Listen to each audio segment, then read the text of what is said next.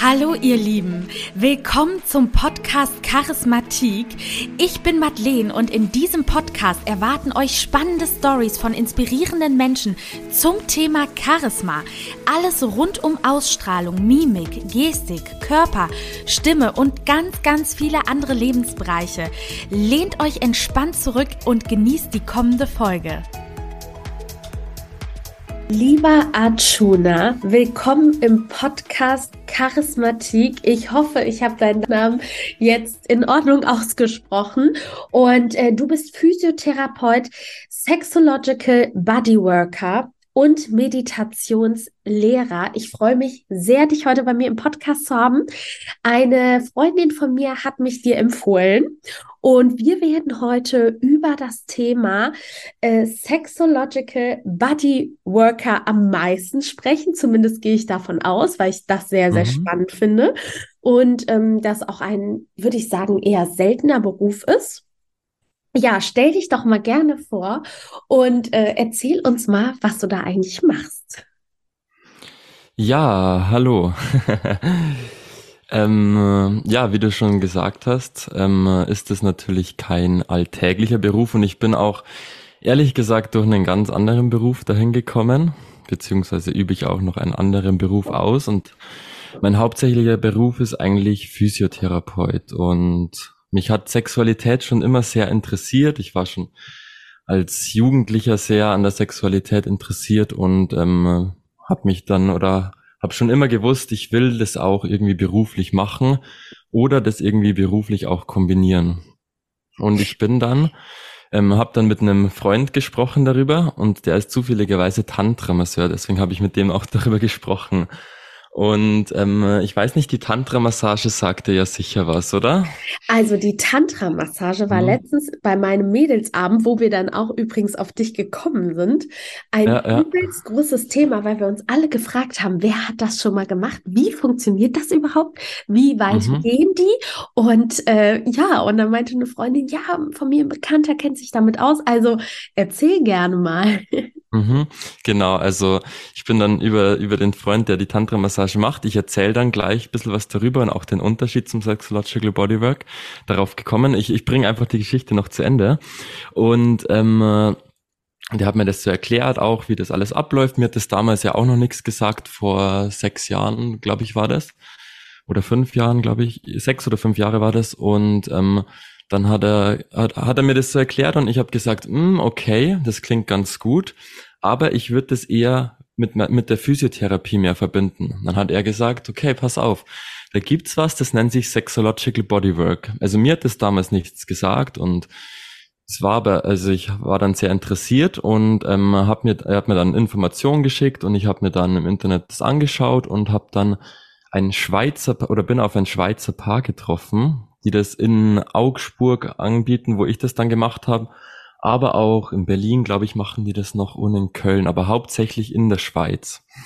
Genau, und ähm, ich habe mir da so einen Einführungskurs angeschaut, beziehungsweise war da am Wochenende vor Ort. Das ging zwei Tage. Und das war mega interessant für mich und ähm, es hat mich richtig gecatcht und ähm, habe mir dann gedacht, so, okay, das will ich machen. Das ist wirklich was, was ich mit der Physiotherapie verbinden kann. Und so ähm, habe ich dann das Ganze, das ist ein Diplom, was man da macht. Also einen Diplomabschluss macht man da, habe dann alles durchgemacht und das auch dann abgeschlossen vor knapp drei Jahren war das oder ein bisschen über drei Jahre, genau. Und ich erkläre einfach mal so den Unterschied zwischen Tantra, Massage, Tantra allgemein und Sexological Bodywork. Also das Tantra ist ja ein großer Begriff, wird jetzt immer größer und viele Leute interessieren sich auch dafür. Tantra ist eigentlich im Indischen so der Begriff für die für die für die für die göttliche Liebe, sage ich mal so. Also eigentlich ein Riesenbegriff, wo alles alles was die göttliche Liebe betrifft, so einbezogen wird. Und so wird es auch in Tantra-Massagen oder Leute, die Tantra-Massagen anbieten, wird es auch so aufgezogen. Das heißt, das ist ganz viel mit Ritualen und ähm, mit, mit Vergötterung auch und findet sozusagen auch, ja, wie soll ich sagen, ähm, einfach so ein, so ein ritualhaftes Setting hat es oft, was auch ganz schön ist, was man auch ähm, sehr genießen kann. Aber für mich war das damals so ein Grund, wo ich gesagt habe, hm, das lässt sich für mich nicht so gut mit der Physiotherapie verbinden, die jetzt eben nicht mit Ritualen arbeitet und auch nicht irgendwie mit, mit indischen Konzepten arbeitet. Und genau, das war dann so für mich der ausschlaggebende Punkt, wo ich gesagt habe, okay, gibt es da nicht noch was anderes, was ich besser verbinden kann damit? Und ähm, beim Sexological Bodywork ist es eben so, dass das ganze Setting eben ganz anders ist. Das heißt, ähm, zum Sexological Bodywork, also Tantra-Massage, bei der Tantra-Massage kommen Leute, die ähm, das eigentlich als Genuss nutzen und bei dem Sexological Bodywork kommen eigentlich Leute, die sich und ähm, ihre Ex ähm, Sexualität nochmal ganz neu erfahren möchten oder vielleicht auch sogar irgendein Thema mit ihrer Sexualität haben. Das heißt, ähm, die Leute wollen irgendwie sich erweitern in der Sexualität, ähm, wollen was Neues erfahren oder sich neu kennenlernen oder haben vielleicht sogar ein Thema, wo sie sagen, hm, das belastet mich auch im Alltag, das belastet mich in, in der Sexualität mit einem anderen Partner und das ähm, wird dann sozusagen dort thematisiert und auch, ähm, ja, ich will jetzt nicht sagen behandelt, das hört sich immer so komisch an, aber gelöst, sag ich mal so. Und ähm, äh, ja. Was ja, und da kann ich direkt ja. mal fragen. Mhm. Ja, ja. Zwar, also nur um das jetzt nochmal zu verstehen, weil ich kenne mich damit ehrlich gesagt überhaupt nicht gut aus. Mhm. Die Tantra-Massage. Das heißt, ich gehe zu einem Masseur, bin komplett nackt und mhm macht der auch sexuelle Dinge mit einem? Oder ist das wirklich so, dass der dich nur massiert? Das habe ich nicht verstanden. Was ist der Akt der Tantra-Massage? Oder kann man sich das aussuchen? Okay, ähm, da ist die Frage, wie definierst du, macht er sexuelle, äh, sexuelle Dinge mit mir? Also Wenn du ähm, äh, sexuelle Dinge damit ähm, äh, sozusagen bezeichnest, dass er dich mit, mit seinen Händen auch berührt im Genitalbereich, dann ja. Wenn er sich sozusagen dich anders berührt oder mit seinem Genital dich berührt, dann nein. das heißt also mit, würde der dich denn aber auch zum Höhepunkt bringen? Ähm, ja, also es ist auf jeden Fall in der Tantra-Massage auch üblich, aber es muss auch nicht sein. Da kann ich dir dann auch in Bezug auf den Orgasmus oder den Höhepunkt auch nochmal ein paar Unterschiede sagen. Da gibt's auch verschiedene Orgasmen in Anführungszeichen. Aber ich würde es mit Ja beantworten. Normal ist es so, läuft die Massage ab, dass er natürlich deinen ganzen Körper massiert, aber dann kommt es öfters oder oft bei einer Tantra-Massage zur Genitalmassage. Und das wird bei der Frau Yoni-Massage genannt und bei dem Mann Lingam-Massage, weil in dem indischen Begriff ist die Yoni sozusagen die Vagina und der Lingam sozusagen der Penis. Und da gibt es eben einen eigenen Begriff für diese Massage. Und ist das denn auch so, dass man sich beispielsweise aussuchen könnte, ob man zu einem Masseur oder einer Masseurin geht? Und weißt du, was ich meine? Also, mhm, also das, so das, das bleibt völlig dir überlassen. Du, also meistens, wenn du zu einer Tantra-Massage gehst, dann ähm, haben die natürlich auch eine Website und dann kann man mit denen reden und dann werden dort auch die Masseure vorgestellt und du kannst sozusagen dann auswählen, zu wem du gehen willst, ob du eher zu einer Frau gehen willst, ob du eher zum Mann gehen willst. Also das bleibt völlig dir überlassen. Ne? Oft ist sogar die Erfahrung jetzt im Sexological Bodywork, dass sich Männer eher einen Mann suchen und Frauen eher eine Frau, weil die dann sozusagen emotional viel mehr das nachvollziehen können. Ah, ich verstehe. Was der andere erlebt, so, ja. Ja, und vor allen Dingen, ich meine, es könnte ja auch gut sein, wenn ich jetzt beispielsweise zu einem Mann gehen würde Mhm. Und jetzt weiß ich natürlich nicht, was das für ein Masseur ist. Und wenn der jetzt natürlich ja, ja. übelst hot ist, ähm, mhm. dann würde man wahrscheinlich auch noch irgendwie in Zwiespalt geraten nachher. Und ich glaube, das würden auch viele versuchen zu vermeiden. Auf der mhm. anderen Seite muss ich sagen, dass ähm, mir auch schon mal eine Psychologin empfohlen hat oder ein mhm. Coach, sage ich besser, äh, dass wenn man lange Single ist, soll man auch ruhig mal öfter zur Massage gehen und zwar dann aber wirklich Männer, die lange Single sind, eher zu einer Frau und Frauen, die lange Single sind, eher zu einem Mann. Mhm. Ich sage mir so, das ist vielleicht ganz individuell. Auch die Person, die dir das empfohlen hat, redet natürlich auch aus ihrer Erfahrung. So hat jeder seine eigene Erfahrung und ähm, es ist immer schwierig zu sagen. Ich glaube, das kommt, egal wie lange man Single ist oder ob man Single ist, es glaube ich kommt einfach wirklich von Person zu Person drauf an, was man ähm, präferiert, sage ich mal so. Ja. Ja, ja, aber es ist auf jeden Fall schon so, oder würdest du sagen, ich meine, zu dir kommen ja wahrscheinlich auch Leute, die irgendwelche sexuellen, wie du es eben schon genannt hast, ich will das nicht Probleme Mhm. haben nennen, sondern Mhm. Mhm. einfach an sich arbeiten wollen, ne? Und Genau, ich, ich erzähle das mal ja, kurz vom Sexological Bodywork, weil wir haben jetzt über Tantra geredet. Das ist ja jetzt nicht meine, meine Haupt, also das mache ich ja in dem Sinn nicht, sondern ich mache ja Sexological Bodywork. Und ähm, da ist es so, dass du, wie der Name schon sagt, ist es nicht nur Gespräch, wie jetzt Sexualtherapie, sondern wie der Name sagt, Bodywork arbeitet es ganz viel mit dem Körper. Das heißt, eine Person kommt, weil sie sich irgendwie sexuell weiterentwickeln will, weil Sexualität ist immer lernbar. Ähm, äh, wie, es ist zwar auch ein Instinkt, den wir natürlich haben, wie Tiere auch, aber wir nutzen das ja auch als ja, Weiterentwicklung, als Erfüllung, als Erfahrung, als Genuss und ähm, Sexualität ist in dem Sinn immer lernbar. Man lernt sozusagen, wie soll ich sagen, in der, in der Pubertät oder Kindheit lernt man sich irgendeinen Mechanismus an, wie man sich selbst berührt oder wie man vielleicht auch zum Orgasmus kommt und der, ähm, den behält man oft bei. Und man kann aber auch ganz viele neue oder andere Wege erlernen, wie man zum Höhepunkt kommt oder wie man sich selbst berührt oder mit sich in Kontakt kommt. Und Leute kommen oft, ähm, weil, wie du sagst, man kann es nicht Problem nennen, weil wenn jetzt wirklich jemand mit seiner Sexualität ganz unzufrieden ist und in Anführungszeichen ein Problem in seiner Sichtweise hat, der wird gar nicht zu mir kommen als äh, zu mir als Therapeut kommen, weil der sich oft in seinen Problemen in Anführungszeichen ähm, wohlfühlt beziehungsweise auch den Mut oft nicht hat, das zu lösen. Das heißt, es kommen Leute, die ja wirklich offen auch mit ihrer Sexualität sind und sich da weiterentwickeln ähm, wollen. Und dann gibt's natürlich verschiedene Richtungen oder ähm, ja, Themen, die man bearbeitet. Ich mache mal ein Beispiel. Bei, bei jungen Männern ist es heutzutage ganz oft der frühzeitige Samenerguss, ähm, der da eine große Rolle bei vielen spielt. Bei älteren Männern ist es oft die Erektionsstörung, dass man in Deutsch, wie man sagt, keinen mehr hochkriegt. Bei Frauen ist oft das Thema, ähm, dass sie nicht wissen, wie sich ein Orgasmus anfühlt und oder das gar nicht wahrnehmen, vielleicht sagen oder äußern, dass sie noch nie einen Orgasmus erfahren haben. Aber auch ganz viel spielt das Lustthema eine Rolle. Das heißt, ähm, viele Frauen äußern irgendwie die Lust ähm, verloren zu haben oder ähm, nicht ganz bei sich zu sein. Das ist so eher so ein Frauenthema. Also es gibt so grundsätzliche ähm, Themen, die man eher zu dem Mann ordnen kann und eher zu der Frau, genau.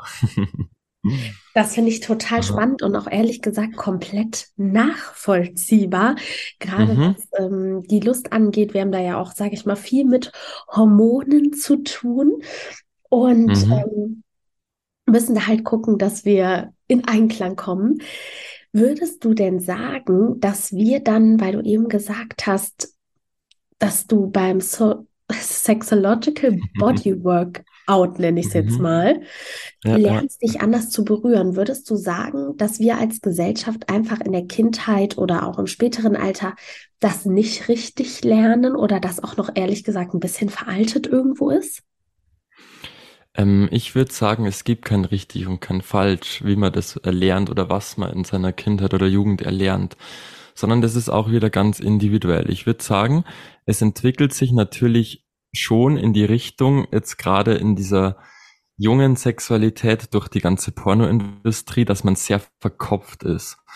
Was ich jetzt persönlich nicht so gut finde, weil die Leute ganz viel im Kopf sind und das ähm, ganz, also ich sage mal so, bei den Themen, die ich gerade angesprochen habe, ist es dann bei den Männern so, die entwickeln ganz viel Druck natürlich, ähm, dass Erwartung gegenüber der Frau kommt, was vielleicht gar nicht da ist, aber die, die sehen das so in der Pornoindustrie, dass es so und so ist, dass man, ich sage jetzt mal, so einen langen Schwanz haben muss, so einen dicken Schwanz haben muss, so und so lange kann und ähm, nicht kommen darf. Und genau das, das ist der Druck, den die Leute sich machen, dass sie dann zu früh kommen, dass sie dann zu überreizt sind. Und bei der Frau das Gleiche durch die Pornoindustrie. Es kommen oft ganz viele Reize, dass die Frau gar nicht mehr, oder auch der Mann eben, aber in dem Sinn die Frau gar nicht mehr richtig in den Körper fühlt, sondern nur noch im Kopf ist nur noch, noch mal geiler, noch mal mehr Reiz. Und es äußert sich ja auch in der Selbstbefriedigung oft.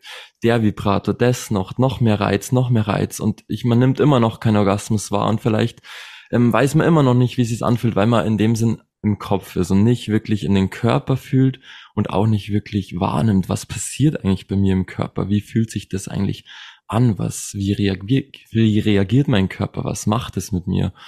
Und das ist schon zu beobachten, dass da alleine auch durch die Pornoindustrie ganz viel verkopft ist und eigentlich die Leute viel weniger mit sich im Körper sind wie jetzt vielleicht früher, weil es das da noch nicht so, so in dem Maße wie jetzt gegeben hat. Was würdest du sagen, gab es auch so einen Punkt, wo man das besonders gemerkt hat? Sag ich mal, war das jetzt vor fünf Jahren oder vor zehn Jahren? So, dass, dass man sagen oder dass man das Gefühl hat, die Leute sind auch offener geworden. Ne? Ich meine, wir hatten ja auch schon ein Vorabgespräch, wo ich dir mhm. gesagt habe, ich habe das Gefühl, dass, ähm, und da meintest du, vielleicht lege ich da auch gerade einfach den Fokus drauf, aber mhm. ich habe das Gefühl, dass gerade, ähm, sag ich mal, natürlich, ich bin jetzt, ähm, interessiere mich jetzt für Männer, dass gerade mhm. Männer dann auch viel offener sind beim Kennenlernen und eigentlich direkt sagen, was ihr Fetisch ist, worauf sie Lust haben. Also ich habe jetzt schon viele Männer mit Fetischen kennengelernt, mit Fetischen, mhm. die ich nicht mhm. mal kannte. ja, da gibt's okay, einiges. ähm, oder wo man überrumpelt worden ist, ähm, ohne dass man überhaupt seine Zustimmung gegeben hat, dass man da Lust drauf hat. Mhm. Und ähm, da muss ich sagen, glaube ich, dass halt habe ich zumindest das Gefühl, dass ich das wahrnehme, dass beispielsweise meine Freundinnen, die seit sieben Jahren in Beziehung sind oder so, da mhm. viel, die, die haben das gar nicht mitbekommen, diesen Wandel, habe ich manchmal mhm. das Gefühl. Mhm.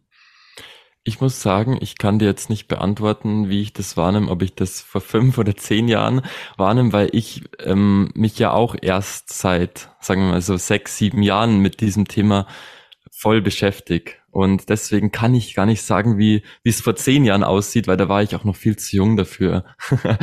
Beziehungsweise habe da auch noch keine ähm, derartigen sexuellen Erfahrungen gemacht. Aber und, ich muss sagen, mh? durch die Digitalität und so würde ich schon sagen, dass man sagen mhm. kann, dass es in den letzten zehn Jahren sich so verändert hat. Weil ich glaube. Bestimmt, bestimmt, ja. Ne? Weil gerade durch ja, die ja. Smartphones, durch dieses, ich rufe das mal eben schnell ab, das ja, gab es ja. ja. vorher auch noch nicht.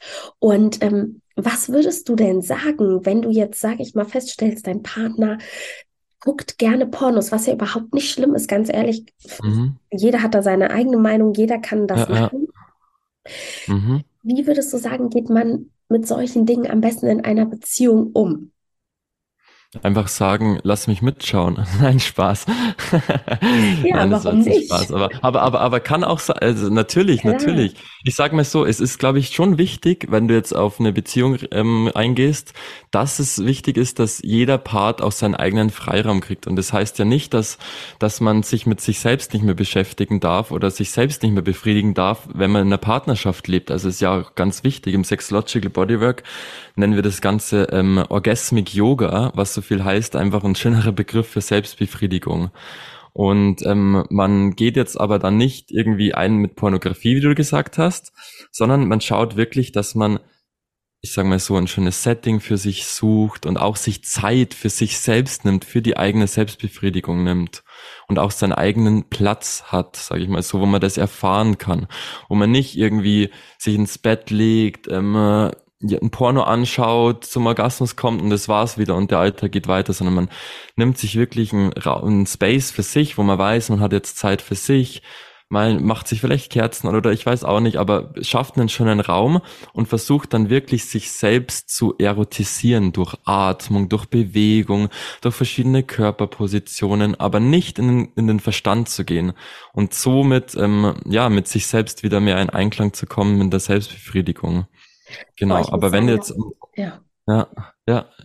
Nee, Was ich finde das sagen? einen richtig guten Tipp, muss ich wirklich mhm. sagen, weil das gehört ja, also wenn ich das so höre, auch so zum Sel zur Selbstliebe wahrscheinlich auch, würde ja, ich jetzt ja. mal tippen und äh, sagen. Und ich finde mhm. das total spannend, weil wenn du in die Badewanne gehst oder so, machst du ja auch Kerzen an und ähm, ja, ja. machst es dir irgendwie voll schön.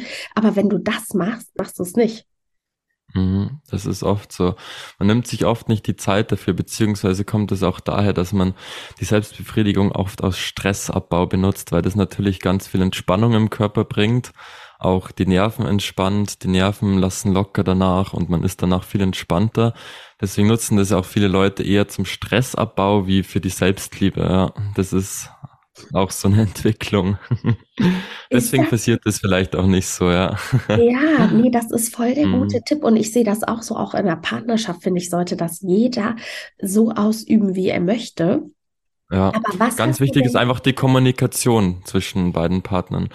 Dass man das auch anspricht, wie man das haben will, wie man das macht und auch so kommuniziert. Das ist ja immer immer das Wichtigste, die Kommunikation, aber auch in diesem Bereich, dass der eine dann nicht sagt, ah, warum machst du das ohne mich oder ich weiß nicht, ähm, besti kann bestimmt auch vorkommen, aber wichtig ist einfach die Kommunikation und Klarheit, dass jeder weiß, wie das gehandhabt wird.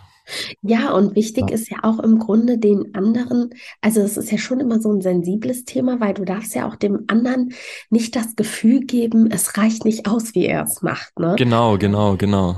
Ja. Und da ist immer so die Frage, wo fängt man an, wo hört man auf? Aber da kann man wahrscheinlich einfach wirklich nur nach Bauchgefühl handeln und da gibt es jetzt gar nicht so ein, äh, eine richtige Strategie, da tickt auch jeder anders. Aber wenn, sage ich mal, Menschen merken, sie sind mehr im Äußeren als im Inneren. Mhm. Jetzt hast du ja schon gesagt, okay, beispielsweise, man kann es sich schön machen, sich Raum und Platz nehmen.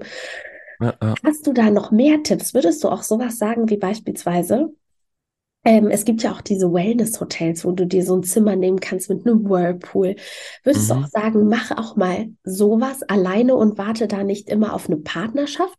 Oder würdest du wirklich sagen, wenn man mehr ins Innere gehen soll, hilft dann wirklich eigentlich nur dieses mal so ein Body Work out zu machen bei dir? Nein, also es ist äh, natürlich auch eine Möglichkeit, aber die Frage ist immer, macht man es halt wirklich, gell? Also man kann sich ähm, vielleicht viel vornehmen, aber welche oder wie viele Leute gibt's wirklich, die dann das machen und sagen, ich mache das mal für mich?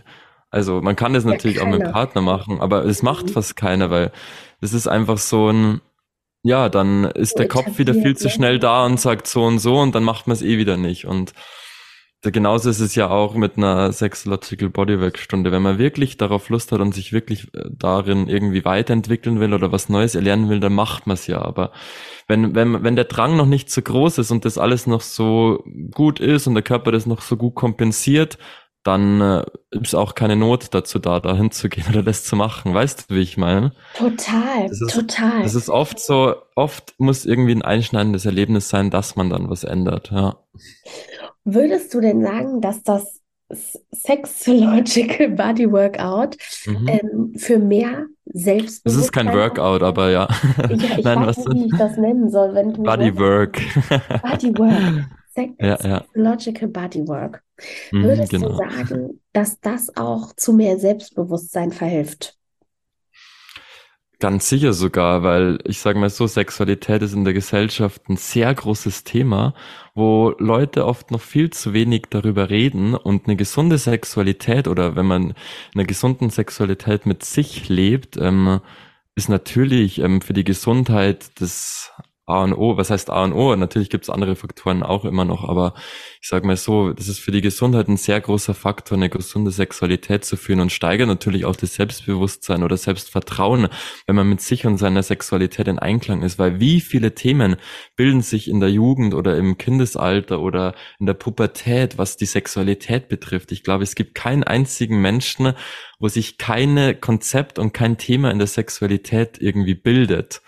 Und deswegen glaube ich, ist es ganz wichtig, dass man da ähm, ja daran arbeitet und auch das kann natürlich dann zu einer ähm, gesunden Sexualität verhelfen.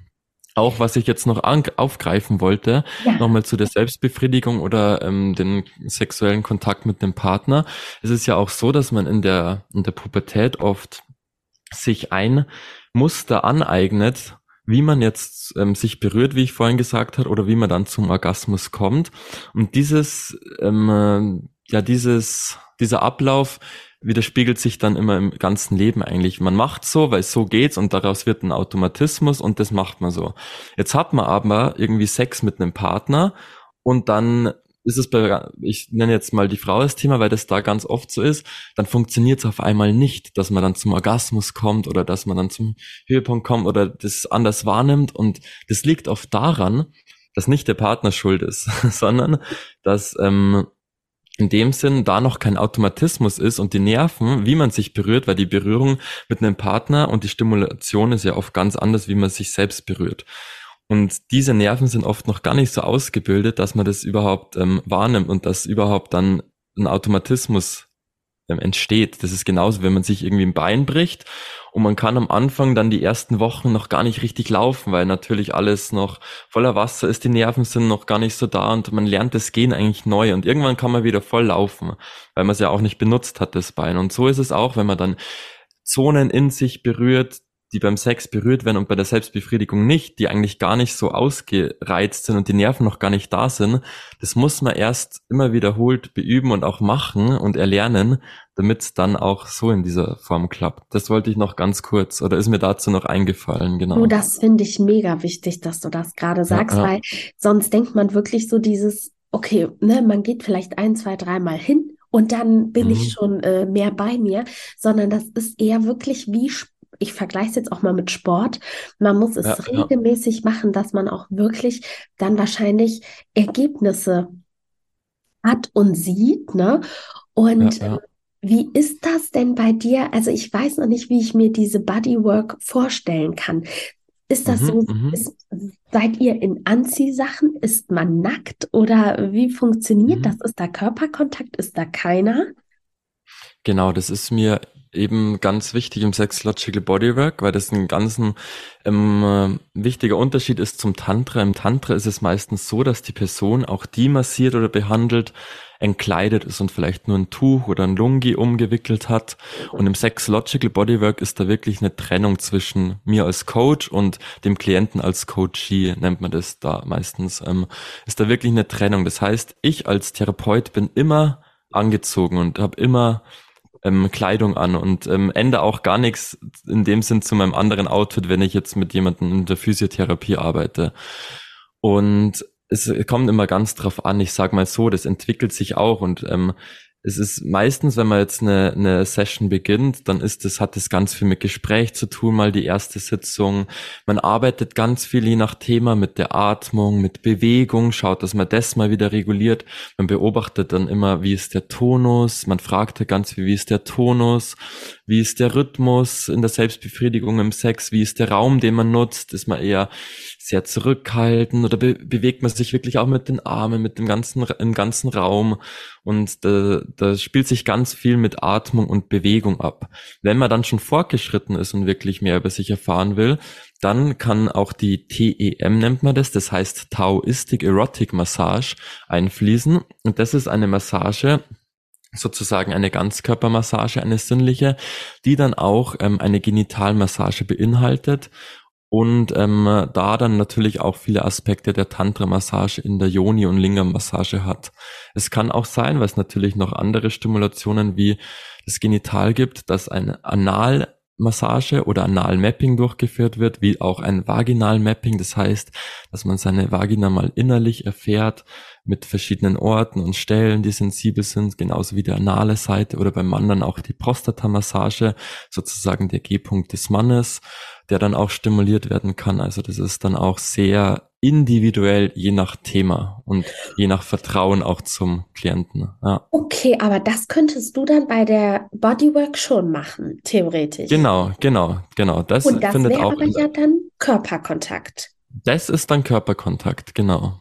Okay, das heißt, bei dem, ja. sage ich mal, normalen, was man buchen kann, geht es total, dass der Coach von einem auch körperlich getrennt ist. Aber wenn man es möchte, kann man es mhm. auch dazu buchen.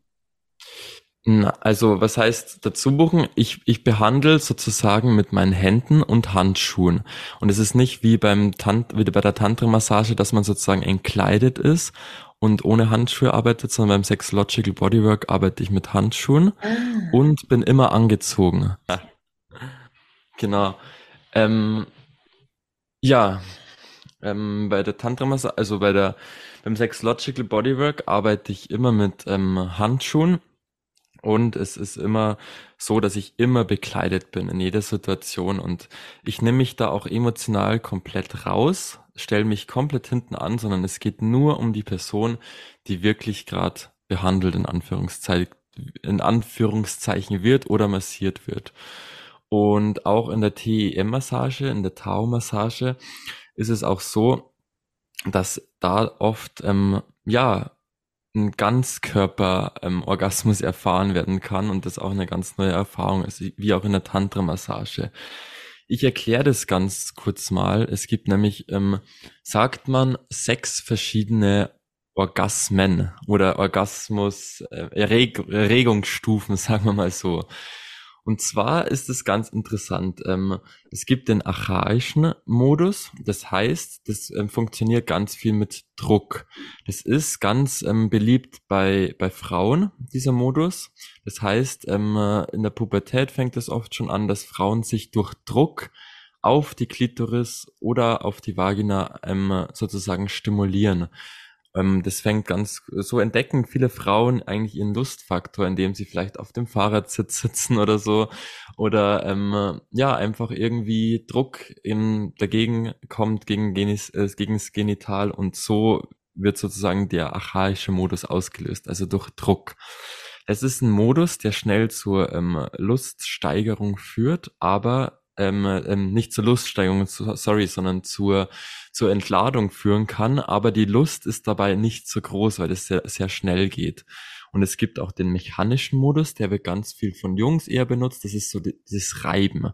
Das machen die Jungs ganz viel oder so entdecken die eigentlich ihre Sexualität.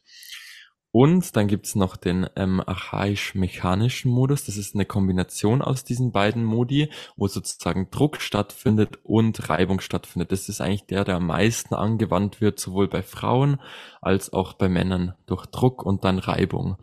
Findet auch teilweise beim Sex dann natürlich statt. Ähm, es gibt auch noch einen kontinuierlichen Modus. Das ist so, sagt man so, der vierte Modus der wird ausgelöst durch ganz schnelle Bewegungen und das ist heutzutage durch Vibratoren. Das ist eigentlich, eigentlich nur bei Frauen beliebt, Männer nutzen das jetzt weniger. Ähm, da ist das gleiche wie bei den anderen ähm, Orgasmusstufen, die ich jetzt erklärt habe, der oder das, dass sozusagen ganz viel ähm, durch Erregung stattfindet, aber die Lust eigentlich relativ hinten angestellt wird, weil alles sehr kopflich ist und sehr schnell abläuft, in Anführungszeichen. Es gibt dann noch den ondulierenden Modus, nennt man das Ganze. Das ist ein Erregungsmodus, wo das Genital vielleicht sogar erregt ist, aber das Ganze eher auf den Körper gesehen wird und dabei keine Entladung oder kein Orgasmus stattfindet. Das heißt, das ist oft auch bei einer Tantra-Massage oder bei dieser Tao-Massage, die man, das, die man im Sexological Bodywork macht, dass sozusagen der ganze Körper mit einbezogen wird, der Körper erregt wird, aber keine Entladung stattfindet. Das ist so eine Vorstufe von dem letzten, von der letzten Erregungsstufe, dem wellenförmigen Orgasmus. Und das ist ein Orgasmus, wo sozusagen der ganze Körper einbezogen wird, aber auch das Genital stimuliert wird. Und da wird gesagt, oder das wird oft sozusagen dann nicht nur in der Massage als orgastisch ähm, bezeichnet, wo sozusagen nur eine Orgast, ähm, orgastische Entlastung ist im Genital, sondern als orgasmisch sozusagen im ganzen Körper stattfindender Orgasmus ähm, beschrieben. Und das ist, ähm, ja, das, um das es eigentlich in dieser Tao-Massage oder in der Tantra-Massage geht, dass es wirklich nicht darum geht, um dass eine Entladung stattfindet durch Reibung, Druck, Vibration, wie man es immer kennt, sondern da geht es wirklich darum, dass man im ganzen Körper einen orgasmischen Zustand, nennt man das, hat und der ganze Körper in dem Sinn mit einbezogen wird und dass der Orgasmus im ganzen Körper stattfindet und nicht nur begrenzt auf das Genital. Und es wird oft beschrieben, dass dann nicht von der Lustkurve wie bei den anderen Modi eher nach oben geht und dann gleich wieder ab, absinkt, wenn der Orgasmus stattfindet, sondern das ist eher so ein Modus, wo das immer so am Orgasmus so hoch und runter geht, deswegen wellenförmig. Man schwimmt eigentlich so in dieser, in diesem Orgasmus, hat jetzt nicht unbedingt einen auslösenden Punkt, außer es kommt zu einem Erguss, einem, entweder eine weibliche Ejakulation oder eine männliche Ejakulation kann vorkommen, muss nicht, aber das wird eigentlich so als Ganzkörperorgasmus bezeichnet und das ist eigentlich so die, ja, dieser Orgasmus, der da ausgelöst wird in der Massage. Genau. Ich bin gerade total fasziniert, weil Ja, ich ja. mich tatsächlich frage, Mhm. kann ich auch selber als Laie feststellen, was ich gerade davon habe? Weil wenn ich, sage ich mal, natürlich einen Vibrator oder so benutze, Ja, das ist ja ganz easy. Mhm. Aber ist das zum Beispiel auch so, weil es gibt ja auch so Orgasmen, wo man irgendwie wie so, wie du so sagst, diesen Druck so verliert und zum Beispiel du gar keine Kontrolle mehr wirklich über deine Hände und Beine hast und so. Also so dieses, Ja, ja. weißt du, was ich meine, dass das so Mhm. kurzzeitig irgendwie komplett versagt. Ist das Ja, dieser ja. ganz körperliche? Ja, kann auch in einen Orgas äh, also in einen Ganzkörperorgasmus ähm, beinhaltet sein. Aber das, was du beschreibst, dass es nur ganz kurz ist, so ein Ganzkörperorgasmus wird eher eigentlich aus länger bezeichnet, dass das länger anhält und man, wie, wie gesagt, ähm, eher so oben schwimmt, eigentlich den Körper als eins wahrnimmt mit, mit sich und seinem Genital und da gar nicht mehr so trennt, ja. Aber das, was du beschreibst, das kann auch so ein Ganzkörperorgasmus auf jeden Fall sein, ja. Also ich fand das jetzt Genau, gerade ja. wirklich sehr spannend. Ist es denn auch Ja. so, dass Paare zu dem Bodywork gehen oder eher? Ja, gibt's auch. Mhm. Ich persönlich mache das nicht, aber es gibt Sexological Bodyworker, die auch Paar, ähm, Paartherapien machen. Ja, das ist auch möglich.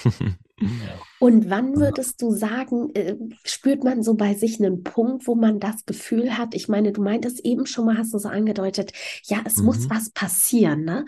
Es muss was Mhm. passieren, dass man Hilfe sucht oder, sage ich mal, zu dem Bodywork geht. Mhm.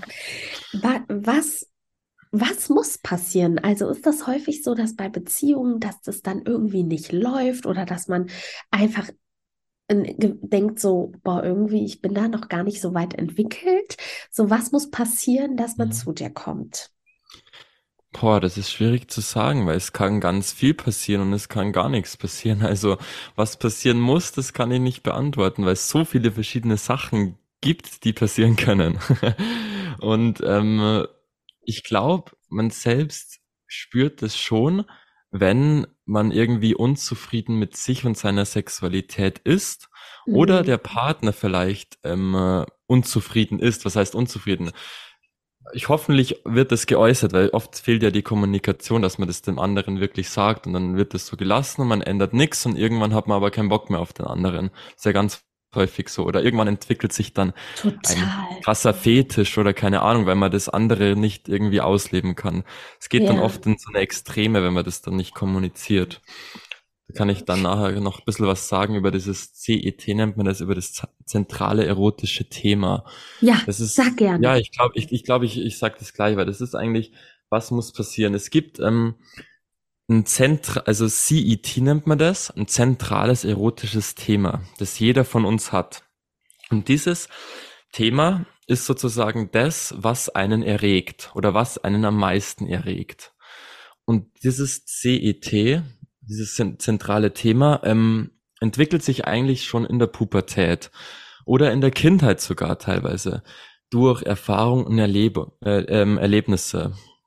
Und es gibt da so vier Eckpfeiler, sagt man, woraus sich das ähm, CET zusammensetzt. Und Nummer eins ist sozusagen Verbote brechen.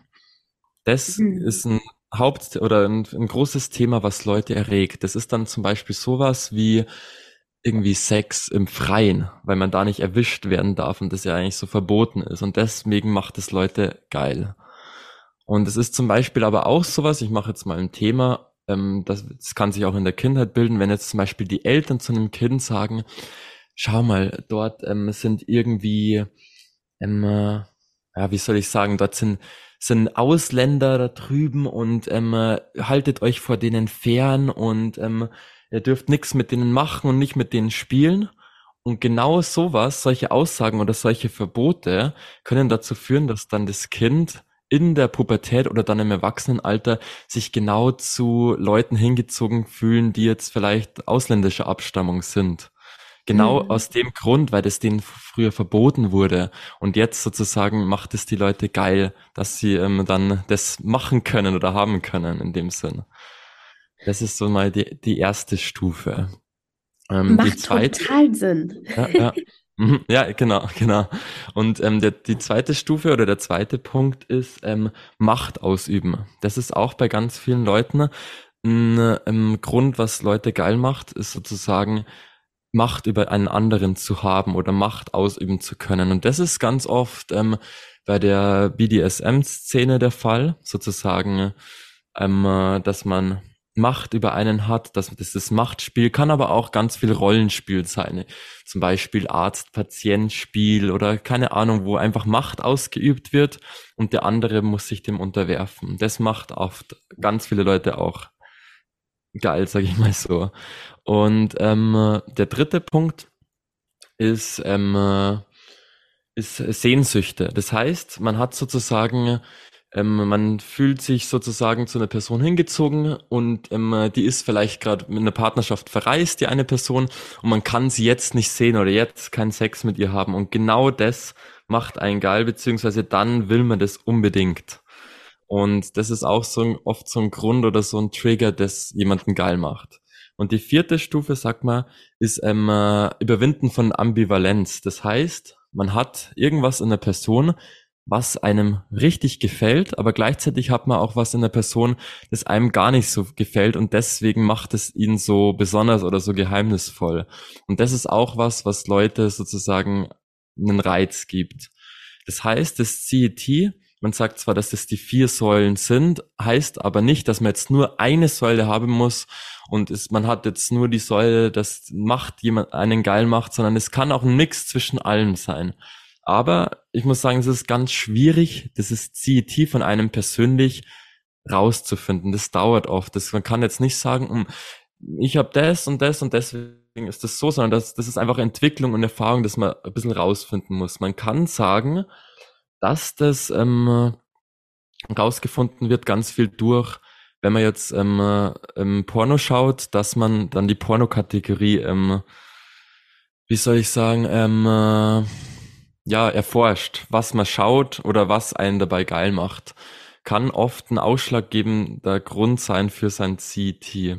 Ja, das ist ganz spannend. Heißt aber nicht, dass das dann komplett das ist, aber das ist ganz spannend.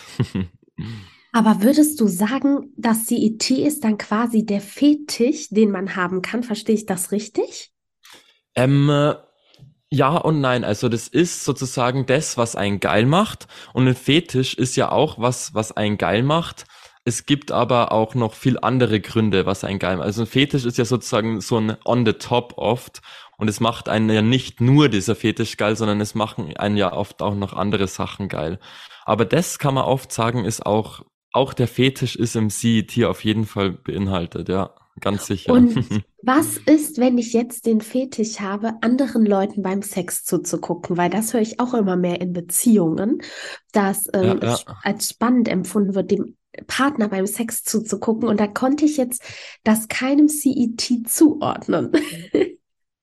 ja, doch. Also ich sage mal so, das wird ja oft in Beziehungen gelebt, wie du sagst ähm, dass man dem Partner zukommt. Und das würde ich eher in die Schiene Verbote zu brechen, weil normal ist es ja so, dass man, wenn man in der Beziehung lebt, dass man dann Sex nur mit seinem Partner hat, wenn das jetzt nicht anders kommuniziert wird oder man nicht in einer offenen Beziehung lebt. Und durch das, dass man sozusagen dann jemanden mit einem, mit einer anderen Person Sex hat oder es dann zusieht, dann ähm, kann das einen geil machen. Oder war das, war, war das deine Frage? Ja, das war meine Beziehung, Frage jemand anderen es, zusieht. Aber weißt du, es gibt ja auch Menschen, die zusehen und sind nicht in einer Beziehung. Weißt Ach, du, so meinst du, sozusagen also ich so meinte Voyeur, beides. die nur nee, nee, zusehen. Ah, okay. Mhm. Aber es ging hauptsächlich halt ums einfach Zusehen und mir ist halt aufgefallen, dass es das vermehrt auch in Beziehungen gibt. Aber es gibt ja mhm. auch Leute, die das gerne einfach so machen, ohne in einer Beziehung zu sein. Und, also einfach ähm, Leuten zusehen beim Sex, meinst ja. du? Genau. das das würde ich, das würde ich dann in die, in die Schiene Sehnsüchte, Sehnsüchte wirklich zu tun, so dass das einen geil macht, das zu sehen, aber gleichzeitig selbst nicht zu haben und das pusht einen dann oder macht dann einen geil, die Vorstellung, das haben zu können, so, aber gerade nicht zu haben. Ach, Ja. krass. Ist würd das ich in denn, diese Schiene jetzt ah, das ist so spannend. Ist das denn dann so, dass Mhm. derjenige dann, nur um das mal so nachzuempfinden, weil ich empfinde das so Ja, ja. nicht, muss ich ehrlich sagen, dass derjenige Mhm. dann denkt, ähm, beispielsweise, boah, ich wäre eigentlich voll gerne an dem seiner Stelle oder wenn es eine Frau ist, an ihrer Stelle. Äh, Ja, ja. also der muss die Leute schon auch attraktiv finden. Das frage ich mich immer, weil, guck mal, ich meine, ich sag mal so, wenn du jetzt Sex irgendwo Mhm. siehst, weil du in einen Club gehst oder ähm, Ja, also in natürlich einen dafür ausgerichteten Club oder in solche Foren und du Mhm. siehst das, heißt das ja auch nicht immer, dass du die Menschen an sich auch anziehend findest. Weißt du, was ich meine? Da frage ich Das mich immer, stimmt, müssen, ja. Müssen die auch die Menschen anziehend finden oder geht es den Leuten viel mehr um den Akt oder kann man das so gar nicht sagen? Boah, ich finde es schwierig, weil das, das glaube ich, geht dann schon sehr wieder auf die einzelnen Personen ins Indi- Individuelle. Natürlich spielen beim CET auch ganz viel Emotionen, die man erlebt oder erfährt, steuern natürlich bei, wie jetzt irgendwie auch, ne- auch so negative Emotionen wie Angst, wie Wut, aber auch freudige Emotionen wie Freude oder, oder Begeisterung. Und das spielt natürlich alles rein. Jetzt, was, ähm, Vielleicht ist es wichtig für Personen dann, wie die Person ist, ob die attraktiv ist. Vielleicht geht es dem einen aber auch dann wirklich um die eigene Erregung einfach. Ich glaube, da muss man auch nochmal die Geschlechter trennen ähm, in Bezug auf Mann und Frau. Bei Frauen ist es dann oft so, dass es denen oft nicht so um die Optik, natürlich auch, aber oft im Vergleich zum Mann nicht so sehr um die Optik geht wie dem Mann weil bei der Frau das ähm, Emotionalzentrum viel näher am Sexualzentrum im Hirn ist wie beim Mann. Und beim Mann geht's eher um die Optik einer Frau wie, wie, wie der Frau ähm, beim Mann, weil sozusagen beim Mann das ähm, Sehzentrum viel mehr ähm, am Sexualzentrum liegt wie bei der Frau. Also das ist schon oft so geschlechterspezifisch, aber auch natürlich in dem Geschlecht auch sehr individuell. Also ich würde mich da jetzt nicht festlegen und sagen, da ist es so oder da ist es so, sondern ich glaube, das ist sehr individuell. Krass. Also das finde ich Ja, wirklich ja. spannend. Aber weißt du, was ich auch öfter erlebt habe?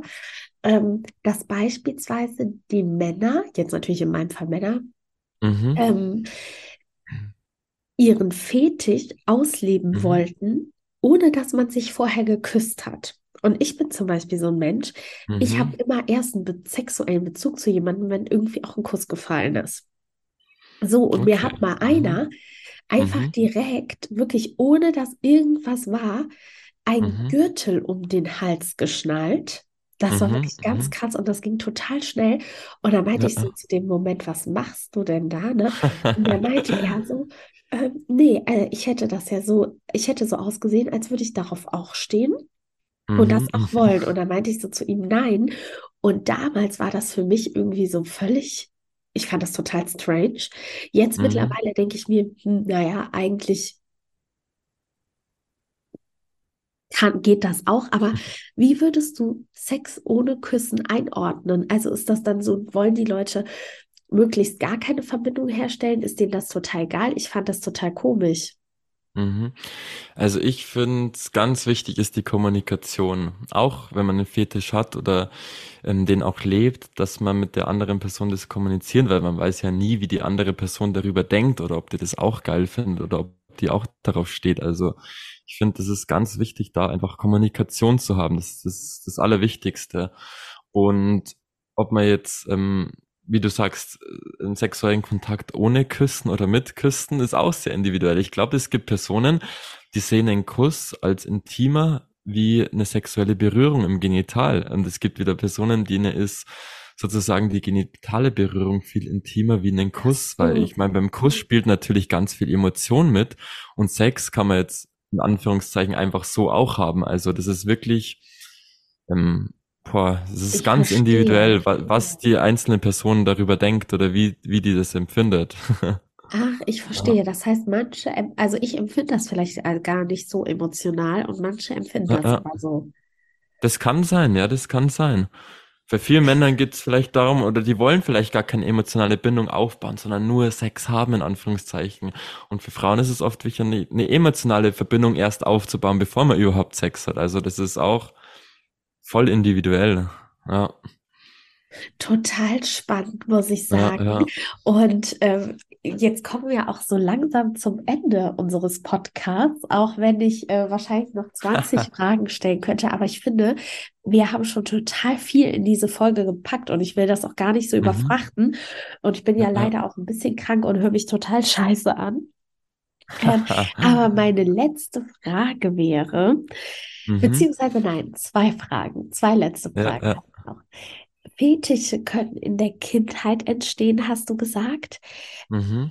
Aber kann man das wirklich, ist es auch total individuell? Also wenn jetzt einer beispielsweise, weiß ich nicht, wie dieses, wie heißt das, BDSM oder so hat, mhm, mh. entsteht das dann viel durch Erziehung oder fürs, äh, durchs Umfeld oder ist das halt wirklich komplett individuell? Beides. Also es ist erstens individuell, wie alles individuell ist, aber zweitens entsteht natürlich ganz viel in der Erziehung, in der Pubertät, in Erfahrungen mit Beziehungen oder in der Erfahrung als Single-Leben. Es entsteht ja sowieso irgendwie oder es bildet sich ja immer und es entwickelt sich ja auch immer weiter. Es ist ja nicht so, dass man sich einmal irgendwie so und so, das findet man geil und dann findet man immer das geil, sondern es ist ja alles in der Entwicklung. Und ein Fetisch entsteht oft aus den Sachen, die du genannt hast, aber auch oft ist es individuell. Also ja. Okay. Also ist eigentlich, eigentlich ganz leicht erklärt in dem Sinn. Also im Grunde total individuell. Ja. Und ähm, was würdest du sagen zum Abschluss? Was mhm. macht Sexu, also wie kann ich charismatisch durch Sexualität werden? Ich meine, wir haben jetzt schon darüber gesprochen, dass es halt wichtig ist, sich mit sich selbst zu beschäftigen. Du hast mhm. schon mal diesen tollen Tipp genannt mit, ähm, ich nehme mir Zeit für mich. Ich mache ja. vielleicht auch Dinge, die ich sonst mit einem Partner gemacht hätte. Hast du noch weitere Tipps, was das angeht?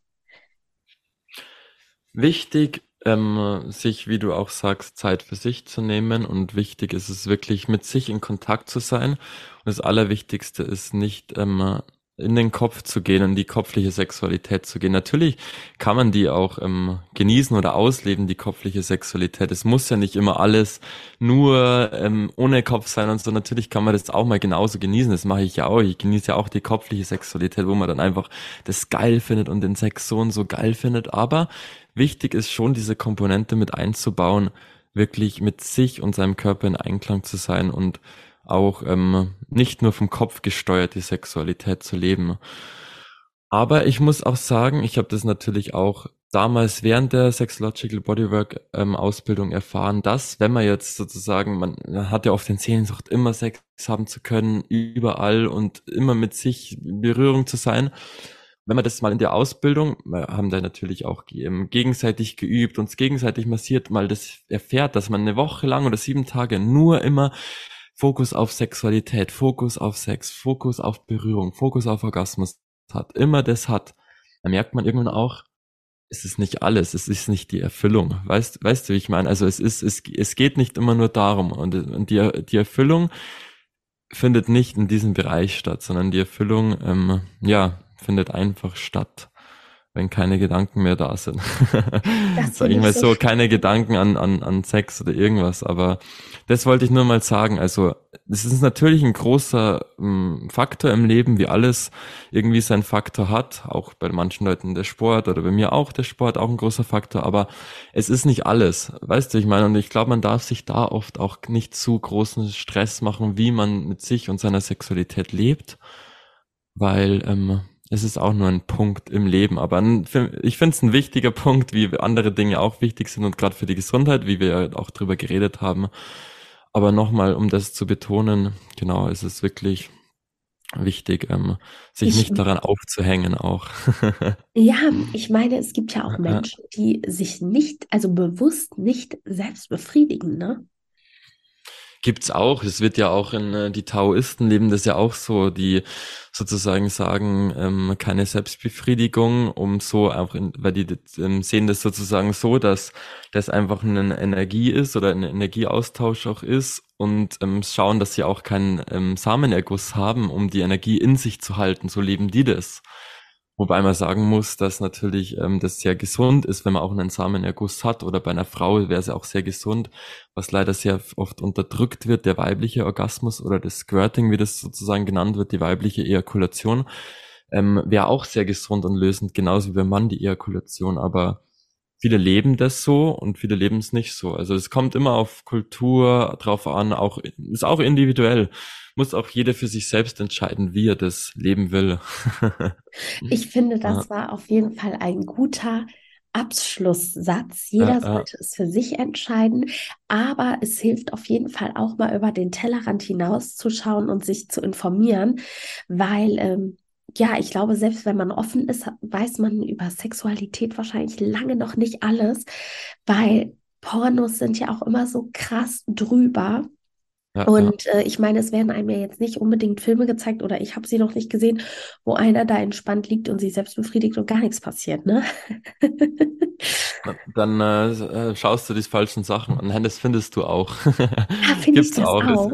Es, es, gibt, es gibt alles, ja, es gibt alles. Oh, dann schau, dann schaue ich zu und äh, dann schau, ja, muss ich meinen dann Fokus zu, ja. Aber bin ich ja froh, dass ich was gelernt habe. Nee, und ich fand das Gespräch wirklich ja. mega. Ich danke dir, dass du so offen gesprochen hast. Und, ja, gerne. Äh, dass dir das auch Spaß gemacht hat. Und